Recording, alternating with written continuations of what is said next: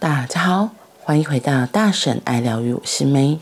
今天的爱、自由与单独，我们要继续来说第十三章：新人类的生活形态。爱是这么棒的一项礼物，它是神圣不凡的。你可以出版一本关于某个人被谋杀的书，没关系，那不叫色情。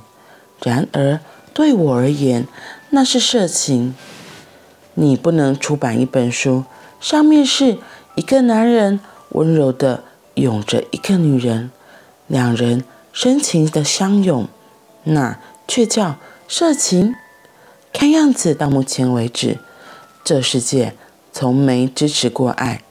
你的家庭反对爱，你的社会反对爱，你的州反对爱。爱至今还能有一点点的幸存，实在是令人难以相信的奇迹。虽然它不是本来的样子，它不是海洋般浩瀚，只是一滴小水滴，但是爱能在抵挡过那么多敌人后，还没有完全被摧毁殆尽，那真是一个不折扣的奇迹。我个人对社区的看法是：一群充满着爱的人生活在一起，他们彼此间没有敌意，不会暗地里较劲，他们的爱是流动的，所以爱很容易就感受得到。他们没有嫉妒，不会占有，孩子是属于所有人的，因为孩子来自存在，所以每个人都会照顾他们。这些孩子是这般美好，谁不会想照顾他们？他们有很多机会见到这么多人相亲相爱，而同时每个人都按照自己的方式生活，他们会因此变得宽广。而我告诉你，如果这样的孩子存在人世间，他们没有一个人会去读《花花公子》，也没有人会去读瓦斯耶·耶纳所撰写的《性经学》，那是印度最古老的黄色书刊。他们没有去读的需要。将不会有裸体照片的存在，那种东西只是显示出人们对性与爱的饥渴。这世界上会几乎无性欲一般，取而代之的是许多的爱。你的教会人士与警察制造出各种猥亵的事，他们是一切丑陋的根源。你的家庭在其中也扮演了举足轻重的角色。家庭必须消失，必须转而成为更大型的社区。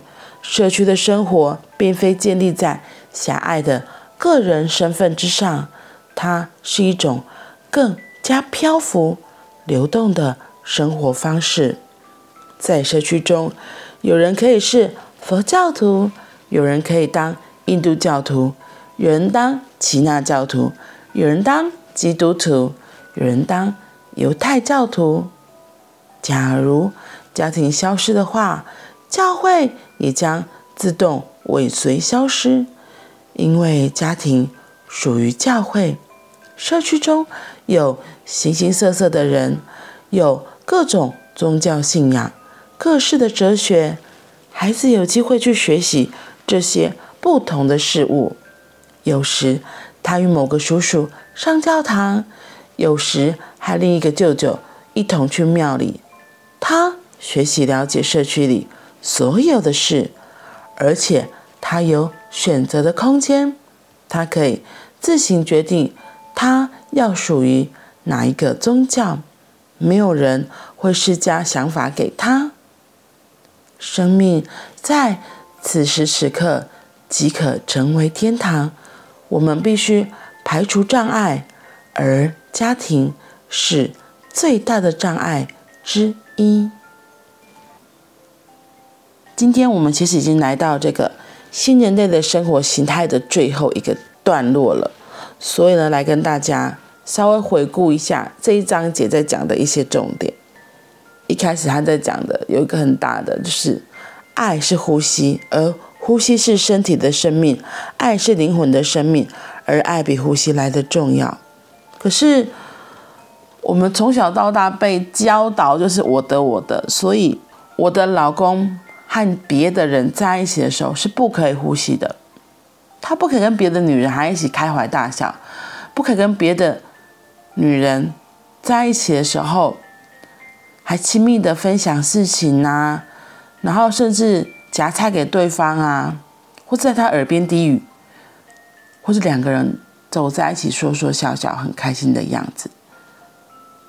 对于我们这种独占性很强的人，占有欲非常强的人，这是非常不允许的行为。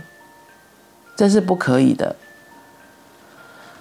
可是，如果爱其实就像呼吸一样，是很自然的流动，然后是很必要的。可是，我们却限制了伴侣的这种行为，禁止他呼吸，禁止他跟别人有情感上的流动。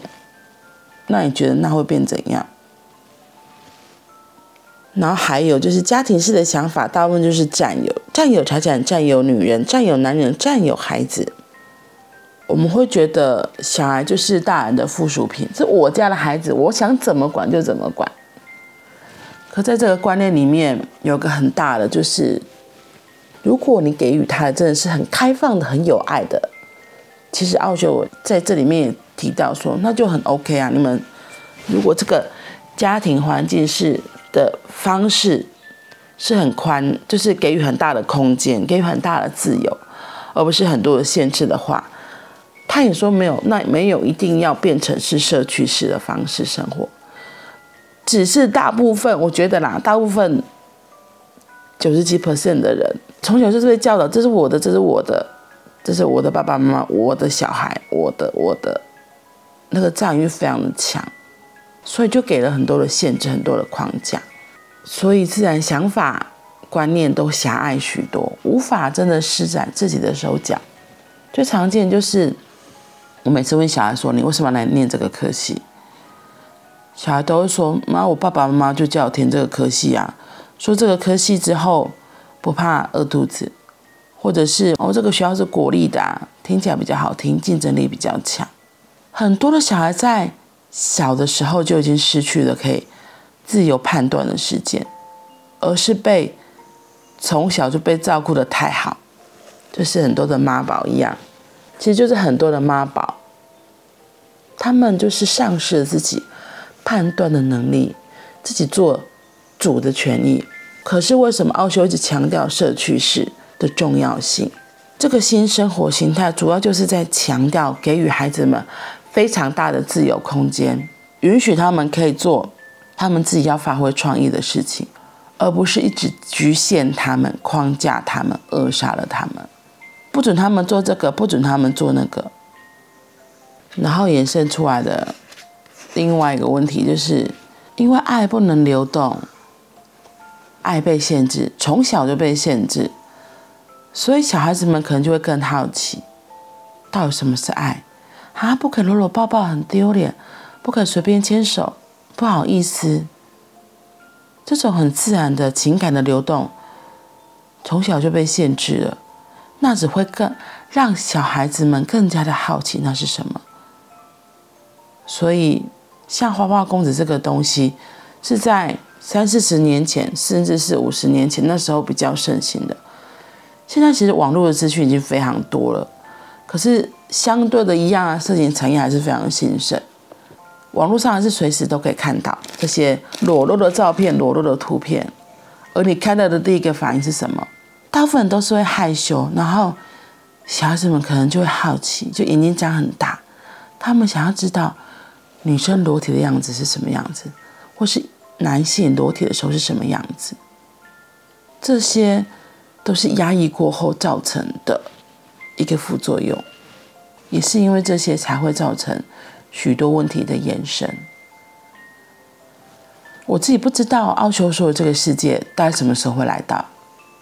不过，其实大家对于公开拥抱啊、公开亲亲啊，已经观念已经开始变得很多了，大家的接受度也比较高了一些。所以，或许未来这样子的世界还是有可能到来的。在开放式的社区里面，在这个自由的社区里面，每个人可以选择自己想要成为哪一个宗教，可以认识形形色色的许多人，在里面它是很大的自由，而生命在此时此刻即可成为天堂。奥修说，他对社区的看法是一群充满着爱的人生活在一起。他们彼此间没有敌意，不会暗地里较劲。他们的爱是流动的，所以爱很容易就感受得到。他们没有嫉妒，不会占有。孩子是属于所有人的，因为孩子来自存在，所以每个人都会照顾他们。这些孩子们是这般美好，谁会不想照顾他们？他们有很多机会。见到这么多人相亲相爱，而同时每个人都按照自己的方式生活，因此他们会变得宽广。好啦，我们今天就先说到这里了。我觉得“宽广”这个词，就是要先拿掉很多的信念、很多的框架和制约。那怎么做呢？在我们自己做一件事情，如果开始脑袋一直转，然后出现很多不可以的声音的时候，或许你可以想一想，这些声音是来自哪里？是来自小时候的哪个大人告诉你的话？而那些是真的吗？如果那些东西已经不适用了，或者是你觉得这好像不是我要的。亲爱的，你有机会可以把它放下。